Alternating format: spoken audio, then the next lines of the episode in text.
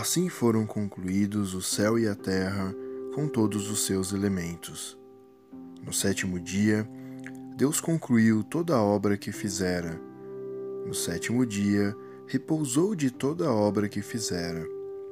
E Deus abençoou o sétimo dia e o santificou, por ser o dia em que Deus repousou de toda a obra da criação que fizera. Essa é a origem do céu e da terra quando foram criados. No tempo em que o Senhor Deus fez a terra e o céu, não havia ainda sobre a terra nenhum arbusto do campo, e nenhuma erva do campo tinha ainda brotado, pois o, Senhor Deus não tinha mandado chuva sobre a terra, e não existia o homem para cultivar o solo.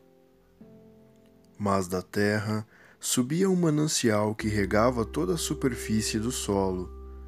Então o Senhor Deus modelou com o pó do solo o homem e soprou-lhe nas narinas o sopro da vida.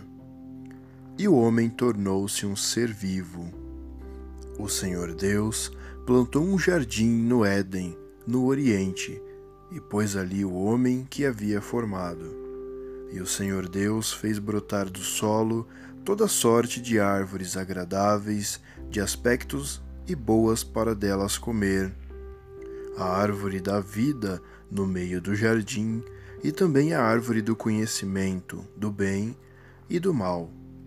Do Éden saía um rio que regava o jardim, e daí se dividia, formando quatro braços. O nome do primeiro é Fison. Ele contorna toda a terra de Évila, onde se encontra o ouro, e o ouro dessa terra é bem puro, e lá existem também a resina cheirosa e a pedra de ônix. O nome do segundo rio é Geon. Ele contorna toda a terra de Cush. O nome do terceiro rio é Tigre. Ele flui a leste da Assíria. E o quarto rio é Eufrates.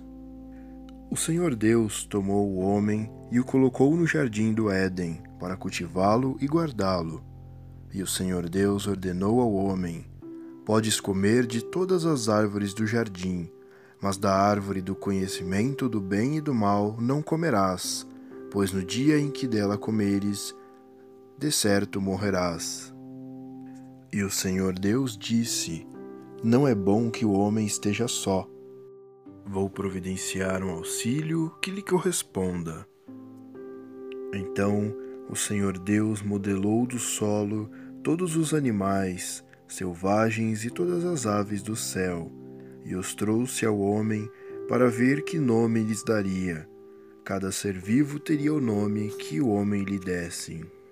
E o homem deu nome a todos os animais domésticos, a todas as aves do céu e a todos os animais selvagens, mas não, mas não se encontrou para o homem um auxílio que lhe correspondesse. Então o Senhor Deus fez vir um sono profundo sobre o homem, o qual adormeceu. Tomou um lado dele e fechou a carne no seu lugar. E do lado que tomara do homem, o Senhor Deus formou a mulher e a trouxe ao homem. Então o homem exclamou: Desta vez é osso dos meus ossos e a carne da minha carne.